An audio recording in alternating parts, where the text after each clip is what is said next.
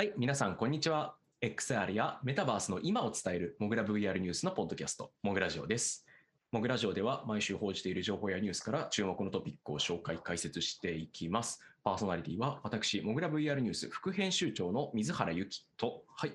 編集長のスンクブラをお送りします。はい、皆さん、今週もよろしくお願いします。はーい。よろしくお願いします。これもね、この冒頭のところのテンプレートも作ってから一生同じこと、一生っていうのはあの、いわゆるめちゃくちゃ長い期間を示すためのただの比喩なんですけど、まあうん、第69回モグラジオになということでですね、まあ、ずっと言ってきた、まあ、かける、単純にかける7してももう420日ぐらいだし、休みの期間含めると多分500日分ぐらいですかね。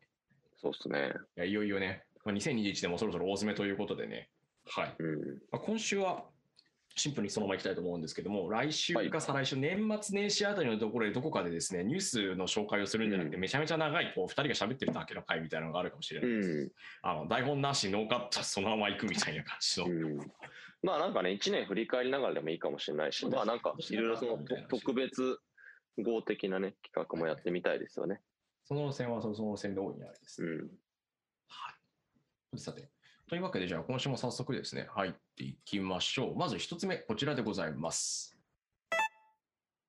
モグラネクストは AR、VR、VTuber を含むアバター領域に特化したリサーチコンサルティング開発サービスです。業界随一のコンサルティング力を武器に、開発、調査、アドバイザリーなど、幅広く企業行政機関の XR の取り組みをご支援しています。モグラネクスト公式サイトより、ぜひ気軽にご相談ください。Google が新 AR デバイスを開発中か、AR 用 OS の開発人材を募集中ということでですね、Google が、えー求人を出してるんですけど、まあ、並走より、こちらはですね、えっ、と、 senior software developer の組み込みの AROS、オーグメンテッドリアリティ向けの OS と、えーカメラ関係の、えー AROS というなどなどで4種類出ておりますと。まあ、これらのおー。15日の時点で、12月15日の時点でこの求人が出ていたんですが、まあ、ページだと革新的な AR デバイスに採用される、まあ、あと完全に新しいものうん。向けの、まあ、そういった OS を作ってくださいという話がまあされていると。うん。いうことで、まあ、あの、割と求人情報あたりを読んで、あ、こういう会社、この会社これやろうとしてるんだなみたいな話でも結構出てくるんですよ。うん例えば、あの、うんメタ、旧 Facebook も、あの、一時期なんですけど、今もまだ募集続いてるのかな？あの、CPU というか、チップ自体をもうそもそも自社で製造したいみたいだな、みたいなニュアンスがあった時期がありましたよね。そのね。シシリコン関係のね、エンジニアをやたら、あの、採用しようとしているという、あの、すすごい非常に露骨な、あの、求人が出てましたね。ありましたね。うん。まあとうとうということなので。そう、だからなんか噂とかはね、よく出るんですけれども、あの、結構その、大手企業の、まあ、特に秘密主義な会社も当然、あの戦略的に多いとは思うんですけれども、まあ、結構採用情報はね、正直、正直に書かないと人が来てくれないので、そういう意味では、あの、ポロッと大事なことが出てたりしますんで、僕らもちょこちょこ見てたりするんですけれども、あの、す、すごく面白いですね。やっぱり、今後2、3年先みたいなところを考えたときに、やっぱ求人を出すわけなので、非常にね、この GAFAM の求人情報は必見だと思ってます、個人的には。だんだんね、こう、その、いろんな会社のプロダクトが、じゃあ求人したからすぐその、それが出てくるわけじゃなくて、結局2、3年とか4、うん5年みたいな感じで、だんだん長くなってってるので、それができるというか、期間が。まあ、今の段階だと、求人が始まったわけじゃ、もともと社内の人たちもいるんでしょうけど、まあ、何年ぐらいかしたらこれの成果が出てくるんじゃないかなという、えー Google Augmented Reality チームはエンジニア、デザイナー、研究者のグループであると、で優れた没入型コンピューティングの基盤を構築し、ユーザー体験を施策すること、プロトタイピングをすることを使命としておりますと。いった形ですね。まあ、モバイル機器を使って等々って書いてあるんですけど、これ面白いことにですね、ここのあの勤務地がアメリカウォータールーっていうところなんですけど、はい。ウォータールーって、Google に買収されたスマートグラス作ってた会社、ノースの、うん。フォーカルズっていうものを作ったノースの所在地なんですよね。うん。おー。そう考えると、これってじゃあ、あの、まさに自分たちが買収したスマートグラスメーカーのいた、まあ、オフィスとかでなんかやるんでしょうみたいな話になると、うん。完全にそうだとは言い切れないとは思うんですけど、何がしか関連性ありそうだなっていうふうに、まあ、想像する、連想するっていうのはしかるべきことかなとはちょっと思います。うん。まあ、これで全然違ったらそれはそれで面白いですけど。ああ、いや、これ、面白いですね。これ確かにこの連関は。確かにその、まあ、もともと、えっと、ノースっていう会社ですよね。ノースっていう会社で、フォーカルズっていう、え特にその、いわゆる AR グラスの中でも、よりその、まあ、革新的というか、あの非常に期待されている技術である、あの、網膜投影の、えっと、技術を持っていた会社を買収したんですよね、Google が2年前ぐらいに。いやなので、そこがね、だから最初その僕も技術目当てなのかなと思っていて、あのあくまでもその人目当てのあの買収だと思ってたんですけど、何かやってるんですかね、これは。ああ、そうなると作ってるんでしょうか、どうなんでしょうかみたいな話になるわけで。うん。ここは結局物が出てこないと何とも言えないけど、最近はあのプロジェクトスターラインとか、あの、うん。いわゆる、えー、と 3D でのズームという、3D で実際にそこの目の前のブースに人が座っているように見せる技術っていううん。のを、まあ、作ったりもするんです。遠隔にいる人とそれを使って、まさにその場にいるその場にいるかのように話しているように感じられるっていう状態を作ってる技術というか、ディスプレイとかもマイクとかもろもろ複合なんですけど、まあ、あたりの研究論文出してたり、それの発表を2021年にしてたり、あとは、他のところでいくと、Google 社内で、プロジェクトスターラインとか、他のあの AR、VR 系の試験的な、ある種プロトタイピングするようなところの部署が、もう一回再編されて、まあ、一個ちゃんとしたというか、大きいところになるみたいという話が一部噂されてたりもしたので、うん。今年っていう言い方はなんというか、もう一度あのデイドリームっていうプラットフォームを破棄してしまってるので、Google は VR の。うん。まあ、なんというか微妙な言い方だとは思うんですけど、まあ、そのあたりにもう一度リソースを割くような記録はあるらしいという感じです。うん。いや、なんかグ、Google はやっぱりその、他の、あの、多分 GAFA の中でも、すごく独特というか、やっぱなんか、その社内のあの新規プロジェクトに対する考え方が多分違うのかなと思っていて、はいはい。まあ、結構そのシャットダウンも多いじゃないですか。デイドリームしかりあとまあ AR に関して言えば、あのプロジェクト単語っていうのがね、はいはい。すごい早いタイミングから、いわゆるスマホに特殊なセンサーを乗っけることで、まあ、よりその高品質でパワフルな AR っていうのができるんじゃないかっていうのを、多分2013年とか12年とかぐらいからずっと研究開発してきて、で、ようやく2016年ぐらいに対応スマホが出たんですけども、いやまあ、重いし、熱くなるし、微妙だよねってことです。速攻閉じたんですよね。対応端末多分3、4機種しかなかったと思うんですけど、速攻閉じちゃって、うん、そうなんですよ。で、まあ言ってしまうと今、あの、まあ iPhone の方ですけど、まあライダーが乗るのが当たり前みたいな。あの、ハイエンドラインナップには、そうですね、ライダーが乗っかるみたいになってて、もうなんかプロジェクト単語何年早かったんだよみたいな話なんですけど、まあ Google は逆に今 AR コアっていう形で、いわゆる画像、あのカメラだけですね、特殊なセンサー使わずに手元のスマートフォンでいい AR を作るっていう方にその技術を今集約させてるっていうこともあったりして、そうなんか、なんですかね、あの、デイドリームもその VR 終わったっていうふうに僕も書いたんですけど、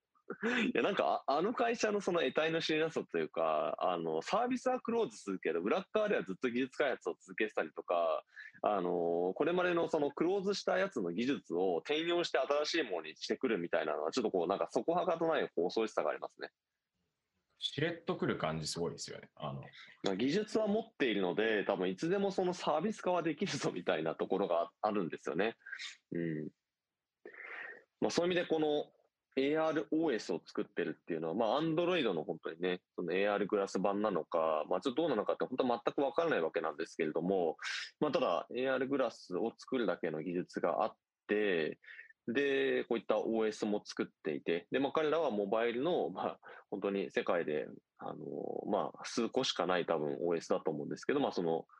2大 OS である Android を抑えていてみたいな のを考えると、ちょっとなかなかね、どのタイミングで何を出してくるのかが楽しみになってくる感じですね。うん。あまあ結構そのね、サービス化になるまで表には出てこないと思いますんで、あの正直、なんかこういうことやってるらしいみたいな情報しか多分100%ないと思うんですけれども、いや、これはもう着々と準備をしてる感じがして、もうこれはこれでいいですね。なんだかんだね、あの Google グラスも結局一般向けじゃなくてエンタープライズ向けでだっていう形で出して、実際じゃあ Google Meet とか、あと海外のやつだとシスコの WebEx とか、WebEx とかな、あの辺のやつの機能と連携しますみたいな話も出てたりするので、AR っていう意味だと、その、まあ、現実反映するとか、実際のオブジェクト、あの、ちゃんと IR カメラなり、ライダーなりでスキャンするっていう方式じゃなくて、シンプルに表示するタイプのもの、ビジュアルを、まあ、うちだとスマートグラスっていうクリにしてるんですけど、そういうの、僕ら的には。そうですね。あたりの方はずっとまあ地道に続けてたりはするので、その路線から、じゃあ次、あの、現実把握する方とか、指、あの、指認識とか、えーハンドトラッキングとか入れたやつ使おうみたいな話にはなってくるのかなとは思いますね。まあ、本当にあの、うん。エアログラス、いわゆるあの、MR と言われている路線とかの方で、なんて言ったらいいのかしら、エンリアルライトとかホロレンズみたいな路線の現実のじゃあ、オブジェクトとかに貼り付くようにして出てくるような路線のものを目指すのか、それともあの、まあ、大型ディスプレイとしての、うん。AR というか、まあ、視界を拡張するための、えーメディスプレイを出すっていうところでのグラス型デバイスの路線に行くのかっていうのはちょっとまだ分からんところだけど、まあ、どうなるのかちょっとこの辺はお楽しみでございますと。そうですね。的なって言っているので、まあ、やってくれるんじゃないでしょうかという気もするんですが、しかし Google のハードウェアメーカーとしての結構微妙なところはやっぱり出たりはしてるので、ソフトウうェアとしてん。まあ、どうするのかなっていう、そのあたりは難しいところですね。いやでも僕はあのずっとピクセルを愛用してるんですけど、初代から。はいはいはい。まあ、ファ5だけ買わずにずっと各ナンバリング買ってるんですけど、やっぱなんか、世の中的に多分ピクセル6の評判がそこそこ良いと思うんですよね。で今までのピクセルってやっぱりちょっと、まあなんだかんだ純正とはいえ、まあそれと比べたらみたいな、その iPhone と比べたらどうみたいなのあったと思うんですけど、でも確かにピクセル6すごいよくできてますね。日本人は iPhone 好きすぎますからね。まあそこはありますけどね。うんぶっちゃけ Android 製品使ってて一番あの日本の家電っぽいなって僕は思ったのは、あのうん結局 Android 製品じゃなくて iPhone が一番日本人好みのというか日本の家電っぽいデバイスだなとは思ったんですよね。ああ、そそうかもしれないですね。ある種のね。あのフールプルーフというかなんか適当なことをやっても壊れないみたいなところがうん。うん。僕はそういう印象があります。むしろ Android の方がガチャガチャいじれるから壊しやすそうみたいな。ああ、それはあるかもしれないですね。うん。まあ、そうただそういう意味ではなんか、あの、だんだんそのハードウェア作り、あの、本当に多分すごい長期計画でやってると思うんで、いやいや、なんかピクセルも正直ずっと iPhone に勝てないんだから、なんかさっさと諦めるのかなと思ったら、あれは諦めないですよね。ずっとやってて。その他のハーソフトウェアとかだったり別のハードと路線とかとやっぱり違って自社のところに自社のなんだろうな出してるプラットフォームとかビジネスの窓口になってるところに強力に紐づいてると思うのでインターネット、うんモバイルインターネットってそうですね。その辺の節はありそうですね。えー、とというわけで Google のお話でございました。ちなみにさっきしらあの改めて調べ直したところですね普通にあの、マウンテンビューとかシアトルであのうんの、えーあの augmented reality engineer みたいなのを募集してますと。ああ、そうなんですね。マウンテンビューで、ウォータールー、えー、とこれはカナダというか、デトロイトとかクリーブランドとか、ニューヨーク州の、えーと、カナダのトロントとかの、まあ、すぐ近くにあるところですね。うんまあ、ギリギリカナダみたいな土地のところなんですけど、あたりでの募集をやっている求人もあるっていうことなんで、まあ、ウォータールーでわざわざ募集するのはなんか理由があるのか、それとも、まあさっき言ったような、うんあの、ノース絡みなのか、それとも本当に立地条件なのかみたいなところはありますうん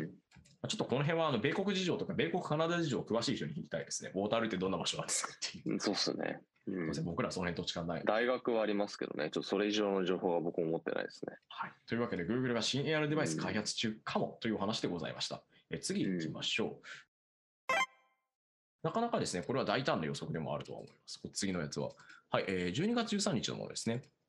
えービル・ゲイツ氏、あのーまあ、皆さんご存知、マイクロソフトの共同創業者でございますと。ビル・ゲイツ氏が2、3年以内にオンライン会議の、オンライン会議の大半はメタバースに行こうと予測。ということで、えー毎年あの、ビル・ゲイツさんって、あの今年何あったみたいな話とか、あどうだった、今年どうでしたかみたいな総括的なブログを結構上げてることが多いんですけど、ああ、このゲイツノートってやつね。そう読むべき本はこれみたいなのとかで、うん。最近だとあの一時期火星オデッセイってまあ火星の人のあの続編のプロジェクトヘイルメアリーってやつを確かすげえ良かったって言ってましたけど SF なんですけど、えっていう話があったりしたんですがまあそういうところがあってですね。であのゲイツのさんのところだといやあの猛暑がてか異常気象がすごくてとかパンデミックまだ続いていてとかあとあの、うん。スエズ運河にエバーグリーンが詰まった話。ー、はいはいコンテナ線はいがとかっていう話が出てきたりしていて、うん。まあ、意外となんていうか2020年から続けてあのやっぱりインフラ的なところとかって俺らが思ってるより盤石じゃなかったり結構一箇所止まっただけで大変になるぞみたいなのって半導体不足中心にまあよく言われてるわけですね。うん。盤石というかまあ異常事態に完全に対処しきれるほどじゃないっていううん。ところがあったりしてっていう部分もあるんですが、まあ、その辺がよく取り沙汰されてるし、ゲイツさんもそういう話をしているという部分がありつつ、途中でですね、まあ、面白いことに、あの、まあオンライン会議というか、まあ、バーチャル会議って彼らは言って、彼は確か言ったんですけど、バーチャルミーティング的なニュアンスで、そういったものは、あの、2、3年以内にメタバースになるって話をしていて、まあ、まず、あの、あなたの言うメタバースってどのメタバースですかみたいな話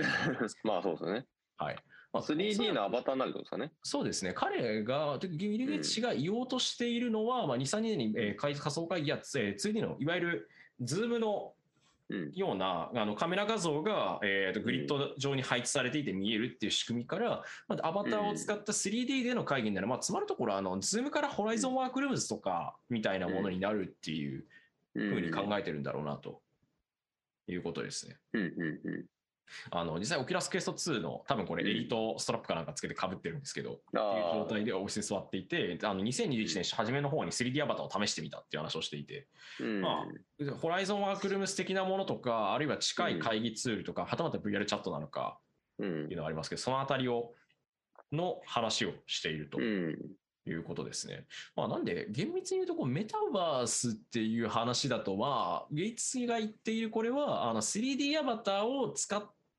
バーチャル的空間上で何がしかのコラボレーションとか、まあ、打ち合わせ等々をするとか、人と会うみたいなのが、うん、ズームに加え、えー、ズームをリプレイスしていくんじゃないのかな、みたいな話をしているっていうことですね。あの、チームスが確か、えっ、ー、と、3D アバターっぽいものを出せるようにするっていうのはあったと思うんですけど、うん、そうですね。まあ、多分そこは今まだ 2D の部分だとは思うんですが、うん、将来的にそのウェブカメラだけで、その自動生成したアバターか何かを実際に 2D のディスプレイに対して出せるようにするのか、没入型の VRZ や AR デバイスだったりを使うのかっていうところは分かんないんですけど、まあ、その路線に行こうとしているっていうか、そこら辺に色気を出しているのはマイクロソフトは見えてるので、っていうところですね。まあ、実際あのこのブログの中ではいやビデオ会議にそもそもみんなが急速に適応したのって大体の人がカメラがついてるノート PC とかあるいはスマホでそもそもカメラが搭載されてるやつがを持ってる人たちがいっぱいいたからなんとかなったんだよねって話をしていて。そうですね。だウェブカメラって昔から売ってましたけどね。やっぱ使う人少なかったですからね。その辺かなという。うんまあ、なんかね、この記事すごいいろんなところでなんか読まれてますけれどもね、ビル・ゲイツさんの、はい、めちゃめちゃ読まれましたね、これ。モグラの記事。やっぱなんかそういうこうね、テックのなんか、なんだろう、成人みたいな人が、レジェンドな人がやっぱり言うと影響力大きいですね。うん。やっぱなんかこういうのってすごく、うん、まあ、なんていうんですかね。かこういう場だから言いますけれども、なんだろう、その、こういう未来が来るみたいな風に、その、言われているからきっと来るだろうみたいな風になるのか、なんかもう自分で言うことによってその未来をこう手繰り寄せていくのかみたいなって結構あるなと思っていて、まあ、完全にそのゲイツさんのこれはあの後者かなというふうに思ってます、ね、あの予測するんじゃ、あれですよね、未来を作り出す採用の方法は予測するのではなく自分で作り出すことであるみたいな話に近いですよね。あそれができる人にとってはっていう。まさにそれですよね。だそれに近いなというふうにはやっぱり思います。だ彼みたいな立場の人がやっぱ言うとか、そのジョン・カーマックがずっとその VR にコミットしているっていうことが、結局その、そこに対する期待感だったり、もしくは信頼感みたいなものを作っていって、で、まあ結局良い未来を作っていくことにつながっていくみたいな。あの、なんで。じゃなくて現場でやってるっていうところが彼らの場合は重要ですね。確かに。そうですね。うん。そうなんですよ。結構なんかそこは、あるなと思っていて、まあ、そういう意味でもこういう人たちがあの声を上げてくれることは本当にすごくいいことなんだなと思いますけどね。うん、いや実際、ホライゾンワークルームズ使ってて、あの僕、うん、ちょっと先日あの、今まで空いた時間でちまちま書いてた2021年にやってとか買ってとか食べ試してよかったものみたいなものをちょっと書いたんですけど、うん、あのノートとかの方に投げて、まあ、いろんなものが混ざってるんで、モグラの方に投げるとかではなかったんですが、まあ、その中に、やっぱりホライゾンワークルームス、自分の中では結構ちゃんと入っていて、うん、まあ、本当に、なんでしょうね、うん、まあ、アバターのところはやっぱりコスパよく作られて関心ないとか、まあ、いろいろ、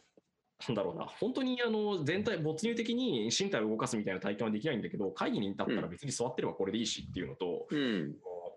ちゃんと標準機能で、かつクエスト2一発でいいフェイス2と PC だけでいいとか、っていうところも含めてまあ便利だし、あと何よりあの本当に音声の遅延が少なくて被らないっていうところがすごく良くて。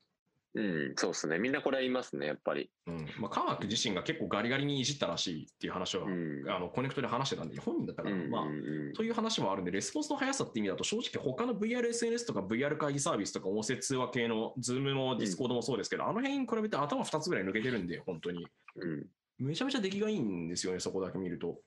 そうまあ、こうですいうのね。もあって、結構、意外とその辺の会議ツールの部分ってちゃんと揃ってきてるのかなって気はうんするんですよね、環境的には。まあ、じゃあ、あの、マイクロソフトがそれやるのかっていうと、僕はまず Teams の基本的なところの音声関係のドライバーなんて話をしてるんですけど、あれ本当にダメなんで、ノイキャンいやそうですね。いや、だから結局、なんか、なんだろう、その、あの、よくあの、中国製の VR ヘッドセットが、その性能はクエスト2とかと同じでも、やっぱり同じような体験にならないっていうところに、やっぱなんかすごくその、お本質が隠れてるなと思って、今のその、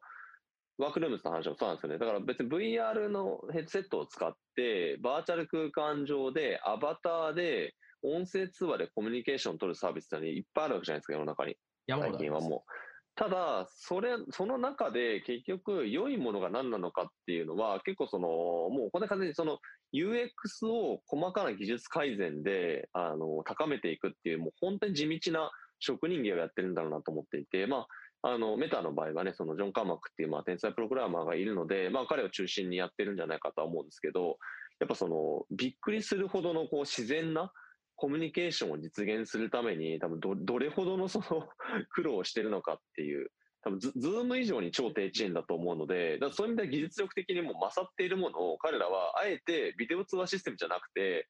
VR のシステムで作っているっていうね。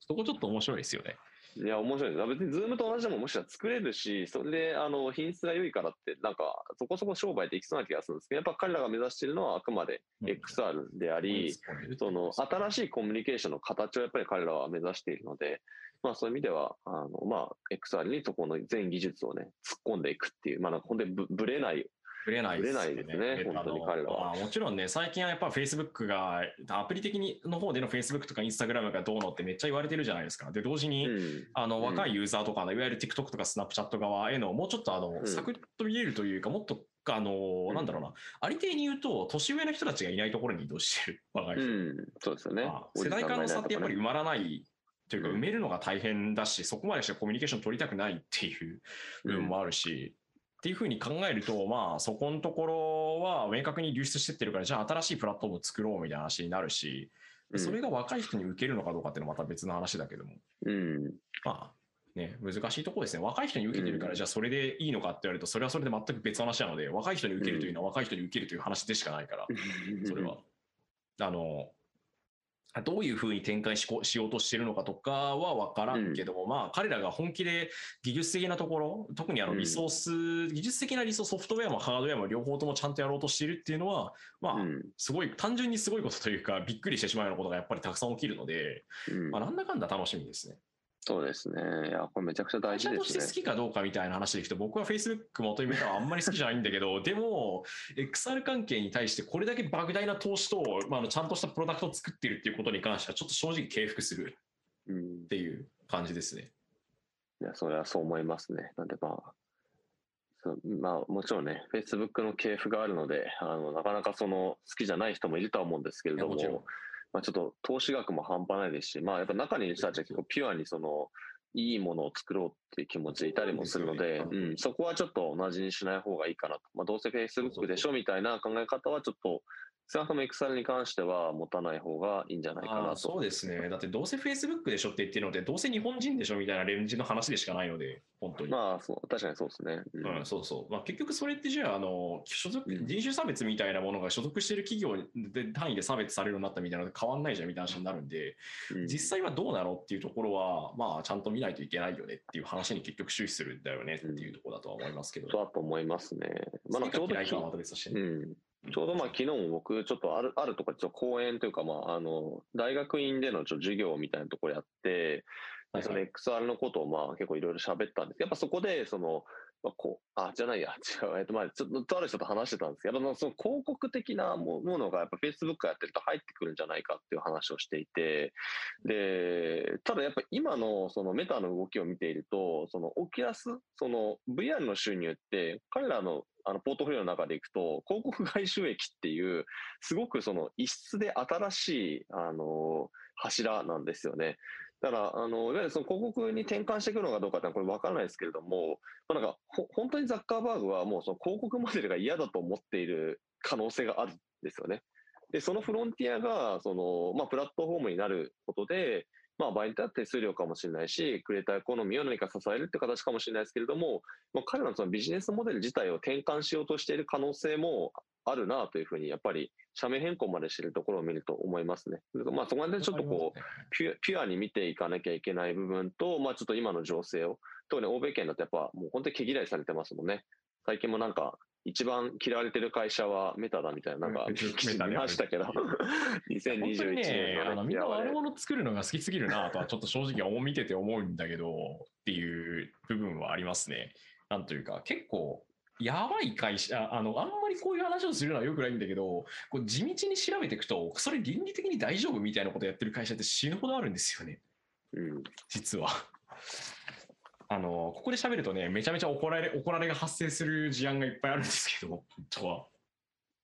いろいろありますよね。だからそこ、まあ、やり玉に上がってるっていうあのこともあるとは思います。ちょっと本当に真相は分かんないんでね、僕らはなんかっていうだけですその、リアクトとかも、あの、JavaScript レベル、リアクトとかもそうなんですけど、とか PyTorch とかもそうなんですけど、あの辺の、まあ、よく使われているライブラリとか機能群とかアセットツールとかって割と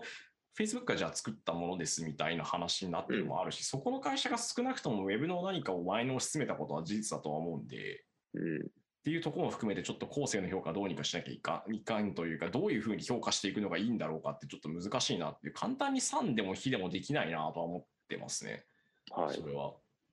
まあ逆にちょっとそれは、あの、あえてその、紛糾していない日本だからこそ、Facebook がもちろん毛嫌いしてる人はいますけれども、欧米圏の比ではないので、まあ、若干その、まあ、客観的に評価できる立ち位置に僕らはいるのかもしれないなとは思いますかね。はい、ということで、ゲイツの話からすごい広がって、ザッカーバーグの話になりました。はい、抽象的なところに行きましたが、話を戻していって、まあ、ビル・ゲイツ氏がですね、2、3年以内にオンライン会議の対応メタバースに移行するんじゃないかという話をしていました。という、まあ、メタバースって言っても実際はバーチャルあの会議、VR 会議とと言われている方路線だとは思うんですけども、まあ、これに関しては実際、プロダクトとしては面白いものというか、いいものもちゃんと出てきてるし、うん、その路線は確かにあり得るかもな、みたいな感じですね。うん、はい。というわけで、えー、そしてですね、そのまま、じゃあ、あの、XR 関係の、まあ、会議、XR 会議じゃなくてですね、AR、VR 等々を使ったコラボレーション関係のサービスを展開していたスパシャル、スパシャルじゃないですね、スペシャルですね、ここは。スペシャルですね、はい。なかなか、あの、発音的に似てる会社さんがいくつかあったりするので、はい。日本にもありますね、スパシャルさんは。はい、スパシャルさんですね。あっちは。で、えー、この話はスペシャルでございますと。はい。はい、えー、スペシャル。VR、AR 会議会議システムを開発していたスペシャルがですね、約28億円調達し、じゃあ何するのかっていう話になったんですけれども、えー、NFT のダートの展示等々を行うメタバースプラットフォームに方針転換をしたっていう、あの、ピボットですね、はい、一言で言うと。いやー、これは結構ショッキングですよ、正直。割とよくあるのが、VR ゲーム作ってたあの日本の会社が VTuber 系の方に行くとか、うん、VTuber 系のところがじゃあ別のところ行くとかだったりってあると思うんですけど、うん、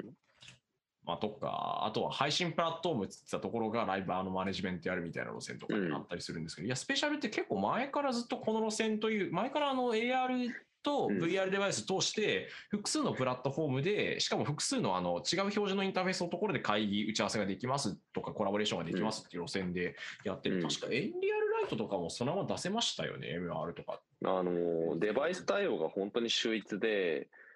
まあ、かなり早い段階で、あらゆる VR、AR デバイス、まあ、ちょっと VR デバイスはちょっとクエストが中心でしたけれども、まだ AR 系はもうほぼほぼ全部対応してましたね。だ iPad、Android、あとは iPad とか iOS ですね。iOS、Android、えー、ホロレンズ、マジックリープ、エンリアルライトみたいな感じで、あのー、使えるみたいなね。もうあらゆる AR のプラットフォームに、しかも結構その、もう、あの、タイミングとしては非常に早い段階で、もうあの SDK を使って対応させていくっていうあのことをしていた会社なんですよ。だからあの、ホロレンズ2の例えば発表の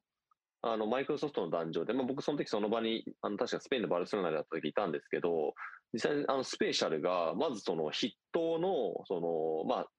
サードパーティーというか、セカンドパーティーですかね、もうパートナーとして出てきて、で、まあ、ホロレンズ2を使った、その AR 会議っていうのはこうなっていくんだよと。いうのを、そのスペシャルなアプリが体現をするっていう形で出てたりとか、マジックリフトもあのパートナーシップ結んだりとかしていて、要要はその、このあたりの、えっと、XR のあのコラボレーションですね、まあ、会議のシステムとしては、正直一番先を走ってた会社なんじゃないかなというふうに思うんですが、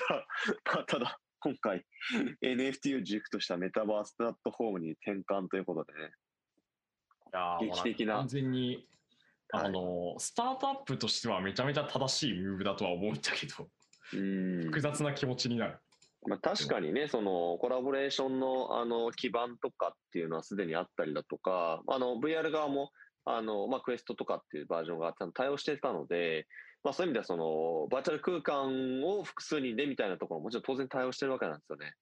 だからまあ、技術的な応用は効くし、まあ、昨今のあの流れである、まあ、NFT アートを例えばこう展示していくとかですね、まあ、そういったあの空間作りをするっていうのは、確かに技術的なその応用はめちゃくちゃ効くので、まあ、そちらに走ったっていうことかなと。これととメタマスクと統合されて、統合というか、メタマスクの、まあ、認証周りとか多分組み込んでて、で、NFT のギャラリーのレイアウトとかはできるよみたいな路線にはなってるんですけど、うん。いや、どうなんだろうな。まあ、あと、ホーム空間みたいなのも作れるとかだったりって話をしていて、うん。なんだろうな、まあ、メタバースプラットフォームっていう言い方をするのは正しいと思います。あの会議ツールとかっていうところじゃなくて、まあ、それを利用して、あの、あれだ、ディセントランドみたいなことをやりたいですっていう路線になるかなっていう、まあ、土地を売るとかは多分ないと思うんですけど、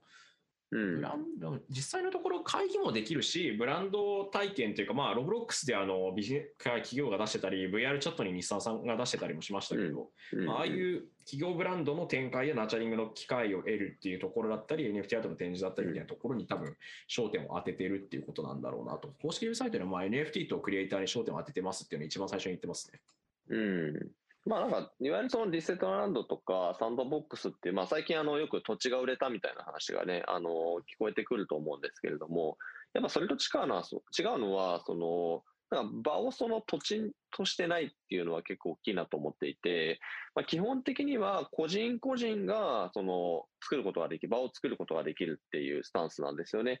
まあ、そこら辺はその XR の会議システムだった頃の名残というか、延長でやっているんだなというふうに思いますんで、まあちょっとそのアプローチが異なっている。だからなんか僕のイメージで言うと、なんかポストペットみたいなイメージなんですよね。はいはいはい。あスペーシャルがやってることって。近いっすよね。結局、うん。なんていうか、大手プラットフォームが提供しているエディターを使って作られている、まあ、プラットフォーム内じゃないと行き来できないかわかんないですけど、その、インフォシークとか、ジオシティーズみたいなものになんか近いなと思っていて、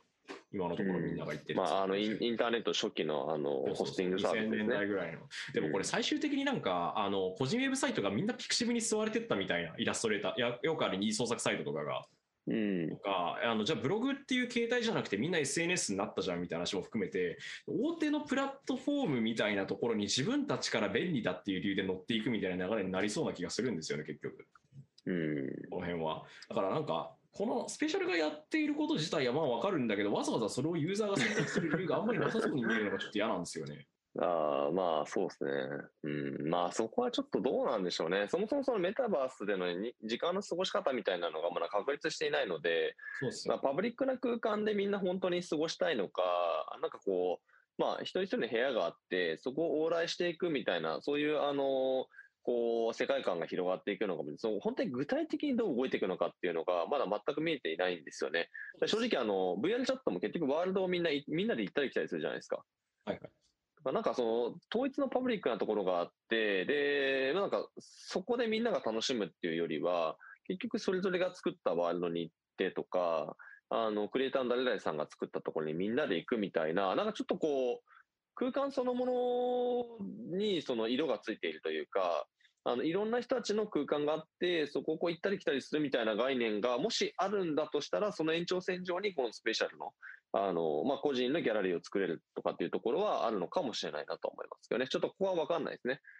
はいあとは、そのギャラリーに行く、なんだろうな、ギャラリーに行くっていう体験自体のところの価値を上げるのか、それともさっと行けるようにした方がいいでしょっていう路線なのか。ああ、まあそうですね。そうです。フォートナイトとかでコンサート会場に行くとか、バークとかも、うん最近のバークとかもちょっと変わってきましたけど、かいコンサート会場に直であのヘッドセットかぶった瞬間に行くとか、PC つけた瞬間に行くんじゃなくて、行くまでになんか微妙に間があるみたいな期待感を持たせるタイミングがあるっていううんところに、まあ、なるのかどうなるのかみたいなちょっとあるんですよね。物理的な移動っていうわざわざ大変なことをやらなきゃいけないところまでわざわざ行ってきて、それのおかげで、うんあの、なんだろうな、本当は得られている実際の効果というか、得られているサービスは、バーチャルでやってるのとリアルでやってるのと大して変わらないんだけど、リアルの方が満足度高いみたいなのってあり得ると思うので、そうですそね。の観点からいくとどうなんだろうなみたいなところもありますしね。うん。あと、スペシャルのまあ路線がちょっとピボットしたところでいろんなところに使えるってところは変わらないとは思うんですけど、この NFT とメタバースっていうこう2大今お金集まってそう ワードをわざわざ持ち込んでくるあたりが僕はなんかこう、うんうわみたいな気持ちにはい正直やーいや、そういう正直その気持ちはわかりますよ。そうなんですよね。まあ、だから、あの、うんまあ、どう、どういうシーンなのかちょっと聞いていかないとわかんないですけどね。そうそうそうまあ、なんか、ちょっと若干その、はい、そういう向きはありますし、まあ、それはあの合わせて資金ワードでね、くくって言ってるだけに過ぎないので、僕のこの意見は、実際話聞いてみたらもっと深く掘れるんだろうなっていうのはあると思うんですけど、うん。はい。はい。という感じでね、スペシャルが、えー28億円調達、NFT 軸のメタバースプラットフォームに方針転換と、まあ、土地を売るわけではないよという話ではありますが、はい。こういったね、コミュニティとかコレクターをつなぐためのハブになるって話をしてるんで、まあその路線に行くのかなと。今は一番資金があったりとか、ホットだとされている路線だったりするので。はい。という内容でございました。ちなみに NFT 周りはなんかいろいろと調べてると、まだいろいろ言えることありそうだし、誤解されてるところもあるし、なんかこう、明らかに着地点がずれそうな感じもしてるんで、ちょっとたあの個人的にはウォッチする分にはめっちゃ楽しみですね。ああ、そうですね。うん持ち対象としては大事ですね。いや、絶対にね、僕は分 DAO とかの分散型のやつはぐちゃぐちゃぐちゃになるから、あの、うん信用してないんですけど、個人的には。まあ、機能するところはあると思いますけどね、もちろん。はい。じゃあそういうわけで、じゃあ次行きましょう。で、NFT 関係ときたら、まあ、だったりとか、バーチャルアパレルとかだったりね、その辺のコレクションアイテムって出てくると思うんですけど、まあ、そこだと多分一番名前が知られてるうちの一つなんじゃないかな。あの、クリプトパンクスとか、あの、ボアード、えーと、エイプヨットクラブとか、まあ、と近いと思うんですけど、あバーチャルアパレルは RTFKT とか言ってアーティファクトですね。を、えーナイキが買収したっていう最近、はいあの、うん。ナイキってあの、あれですよ、大手スポーツ用品メーカーのナイキですよ。あのナイキですよね。ははいい。がまあデザイナーグループのアーティファクトの買収発表しましたと。買収額は非公開なんですけど、活動開始からわずか2年ぐらいうん。あで、いろんなところから調達をしてたんですが、まあ、という中身になっていて、まあナイキは最近ね、ロブロックス、まあゲームプラ、オンラインゲームプラットフォームのところと提携発表して、バーチャルワールド設置する等々で、まあ、メタバース関係でのブランディングだったりとか、価値創出みたいなものを狙っているというところではあったんですけど、まあ、今回これでアーティファクト買収したっていうことで、まあ、うん早い早い。いやー、早いですね。まあ、早いのか、まあ、ナイキがもともと手つけてたタイミングが早かったっていう点も、あの、こともあるかなとは思うんですけど、うん、まあ、なんか、着々とやってますよね。かつ身軽に。とりあえず、流行りには乗っかるみたいな形で、その、本当にね、ナイキって、売ってるもの自体はドドアナログというか、あの、本当に老舗の会社なわけですけれども、やっぱりその、自分たちの商売をいかにデジタルに持っていくかっていう、もう本当そこなんだなと思いますよね。うん。アナログである意味、にしてもこう天下を取った状態なので、まあもちろんそのね、ブランディングというか、そのあの力を持ってデジタルの方もあの入ってくるっていうのは、まあめちゃくちゃ理にかなってるんですよね。そうなんですよね。うん。だってセンスがいいもの作れてる人たちがデジタルアイテムを作ったらきっとセンスはいいいいんですよね。みたいな。そうなんですよ。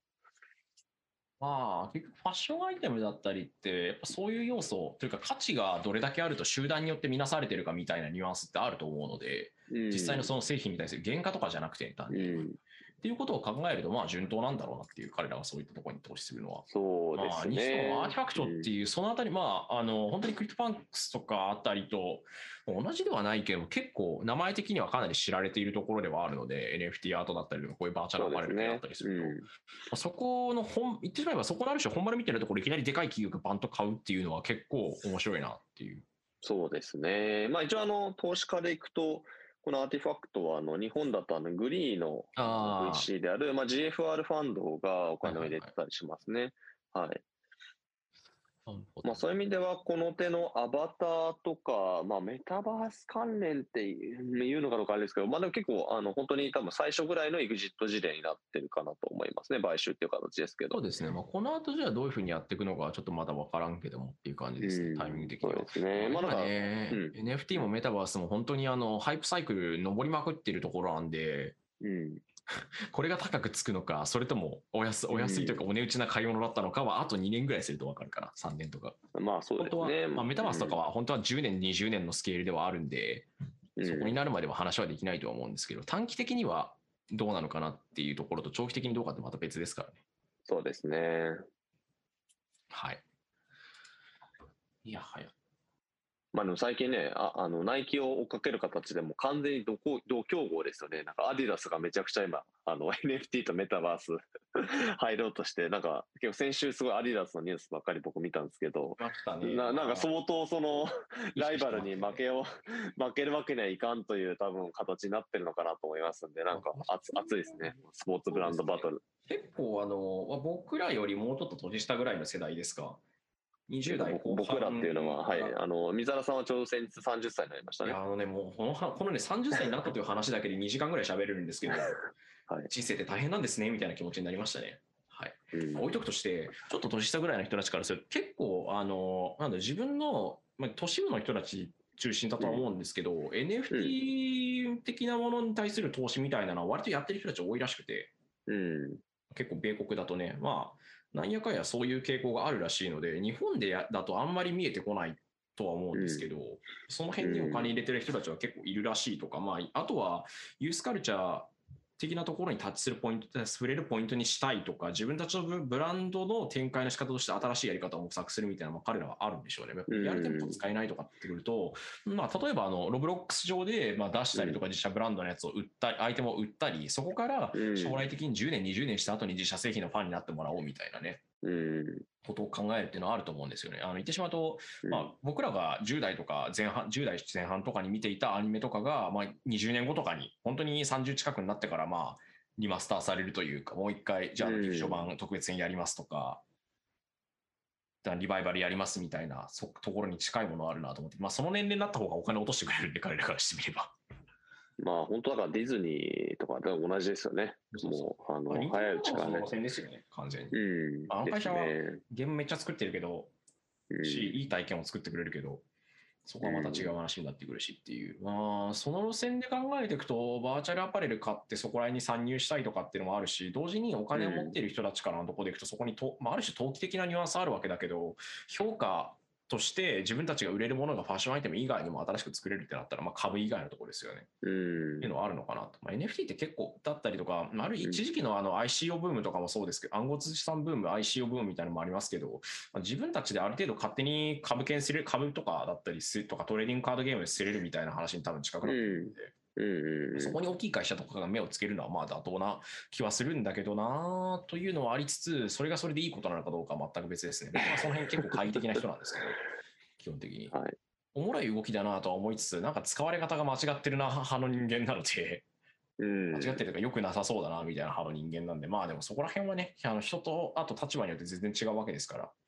そうですね。まあ、ちょっとけ、けまあ、言ってしまうと、僕らはまあやっぱメディアなわけで、まあ、結果はある意味ね、あの、歴史が証明するというか、あの、もう、とにかく見ていくっていうことだと思いますね。うん。うん、だと思います。実際のところ。はい。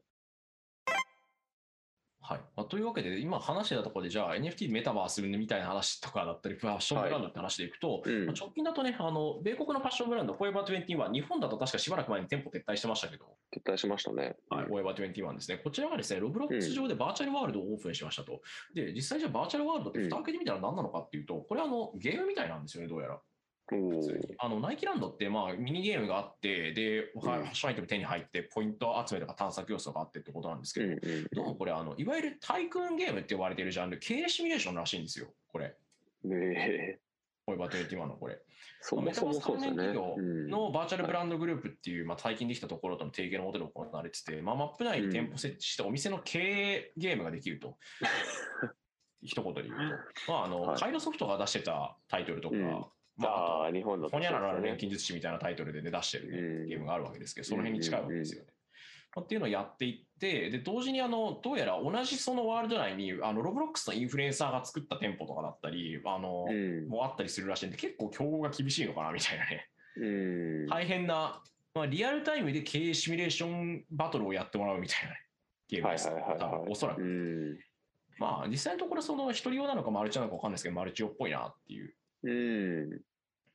なかなかあとね、この、この記事だったりとか、ちょっと調べてる途中で、バーチャルブランドグループのウェブサイト見てたんですけど、なかなかファンキーというか、それやっていいのかみたいな感じで、公式ウェブサイトで普通にあの、他のフォートナイトとかの クリエイティブがバーンって貼られてたりとか、おおあと、ジーニーズとかのアバター作ってるところですね、のアバターのやつが、あの、まあ、パーソナル、個人の表現において、個人の表現をみんなができるようになるよみたいなところの枠で使われてたりとか、NBA トップショットのかあのスクショが使われてたりとかしてて、いいんだっけ、それみたいな。すごいですね。やりたい放題。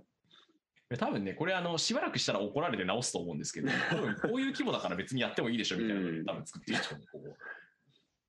ああ、でもそう。ー別に守ることのメリットってでかい会社とか図体がでかくなってきたり伝統があるところの方はきちんとしなきゃいけないけど、新進の人たちってそういうの気にしないというかいや知らんか知らんがなみたいな感じで殴ってくる傾向がう強いんで、ん。いいのかどうかは分からん。それは。逆にその辺の規制強くするっていうのは若い人たちに対する締め付けにもなってしまうわけなので、っていう話もあるんですけど、まあ著作権の話はねでもそこら辺は大事ですよってとかを言っとかないとかっていうと話があったのあということを思い出したら今喋ってましたけどはい。あっていう感じで、まあ、これも完全にあの若い人が遊んでるプラットフォーム上でゲーム、面白いゲームを提供していることしてすることで、そのブランドに対して触れる機会を増やすことで単純接触効果で好感度上げたいみたいなのがすげえ見えますよね、これ。うん、そうですね。バーチャまあルブランドだけじゃなくて、リアルでもなんという、一部アイテムはリアルでも売るらしいですよ。ああ、なるほど。はい。まあなんかその、うんまあなこれいいい意味でも悪い意味でも取れるなと思っていて、はいはい。そのいい意味ではそのまさにそのいわゆるブランドがその自社のことを伝えていくっていうふうになった時に、そのこれまでってやっぱどうしても広告色が強かったわけじゃないですか。動画広告を出すとかね。だそれがそのゲームっていうそのもうなんかそもそも楽しませるみたいなあのところにまで入ってきているっていうのは、まあ、なかなか面白いなと思っていて、だんだんその広告の境目がなく、さっきもちょっと広告の話しましたけれども、広告の境目がなくなっていくかなと思うんですよね。今思ってるのは、その SNS も含めて、SNS もそうのうん。マーケティングもそうだし、YouTube の動画とかもそうなんですけど、うん。基本的に僕はあの、なんだろう、すべてが広告になっていってるなというのは、やっぱり思うところではあって、うん。その、まあ、ユーザー自身が売り物、SNS の無料のサービスって基本的にユーザー自身が全部売り物になるのである種、うん広告ビジネスをやってるところって。だし、まあ、広告ビジネスやってないところでも、あの、資金調達をするときはこれだけのユーザーがいて、将来的にこういう規模が、成長規模が見込めますみたいな話も含めて、それはユーザー商品にしてるってことではあるので、うんまあもちろん無料だからっていうのはあるんですけど、その、ある種ゲーム的なものも含めて全部まあ、広告に、アドバゲームっていうのが一時期、何年か前ぐらいかについ結構言われたりはしたんですけど、まあそもそもゲーム体験そのものの中に広告要素が含まれているっていうのもどんどん増えてるわけじゃないですか。そうですね。言ってしまうと。そうなっていくっていうのは、我々のまあもう本当に全ての体験自体が何かを売るためのものであるっていうところでは、ある種、こう広告的な精神というか、資本主義的な精神の内面化というか、それを意識せずにもう完全に自分たちの人生に組み込まれているようになっているっていう意味ではちょっと怖い話でもあるし、うん。まだそれは、それは広告なのかみたいな話ですよね。まあ、そうですよ。よね。もうそこまでいったら広告なのかどうかわかんないんですよね。だからあの、もう我々息をするように水道のインフラを使ったりとか道路のインフラを使ったりしてるけど、それってじゃあ何なのみたいな。言語を使うみたいな話と近いというか、人間のメンタリティとか倫理みたいなものとかのデフォルトセットが広告になっていっているなっていうところではあって、それはいいことなのかどうかっていうので別に、そもそも広告ってなんだっけみたいな話になるわけですよね。そうですよね。だからまあよりそのなんか広告ってやっぱその中間的に入るものだと思うんですよね。まあ直接その、あの、まあ発信をしたい側が直接まあマスに向かって何かをその言うっていうことが、まあなかなかできないのであれば、じゃあテレビを使って、まあそこで広告を流しましょうとか、まあなんかそういうふうになっていくと思うんですけれども、まあなんかそれがなんかこうどどんどんまあパーソナライズされているっていうのもありますし、あとまあこういったあの、まあ、ウェブの力を、インターネットの力を使うことによって、直接つながることができるようになってきてるっていう意味では、なんか本当にその、広告なのか、なまあ、直接買わせてるんだかわかんないような、まあ、結構そういう世界観っていうのが、まあ、メタバースだと結構出てくるのかもしれないなというのが、あの、僕はその、まあ、いいいい面でもあると思うんですよね、それは。あの、言ってしまったらやっぱ広告ってすごくその、じゃ若干その世の中的にね、やっぱり悪な部分っていうのもどうしてもあると思うんですけれども、まあそれがもしかしたらまあいい形で自然になるのかもしれないなっていうのは、ちょっと個人的には期待したいところではありますので、わ悪い面は何か、悪い面ではちょっとこう、うんってなっちゃう部分は何かっていうと、今やっぱりゲームなんだなっていう ところですかね。はい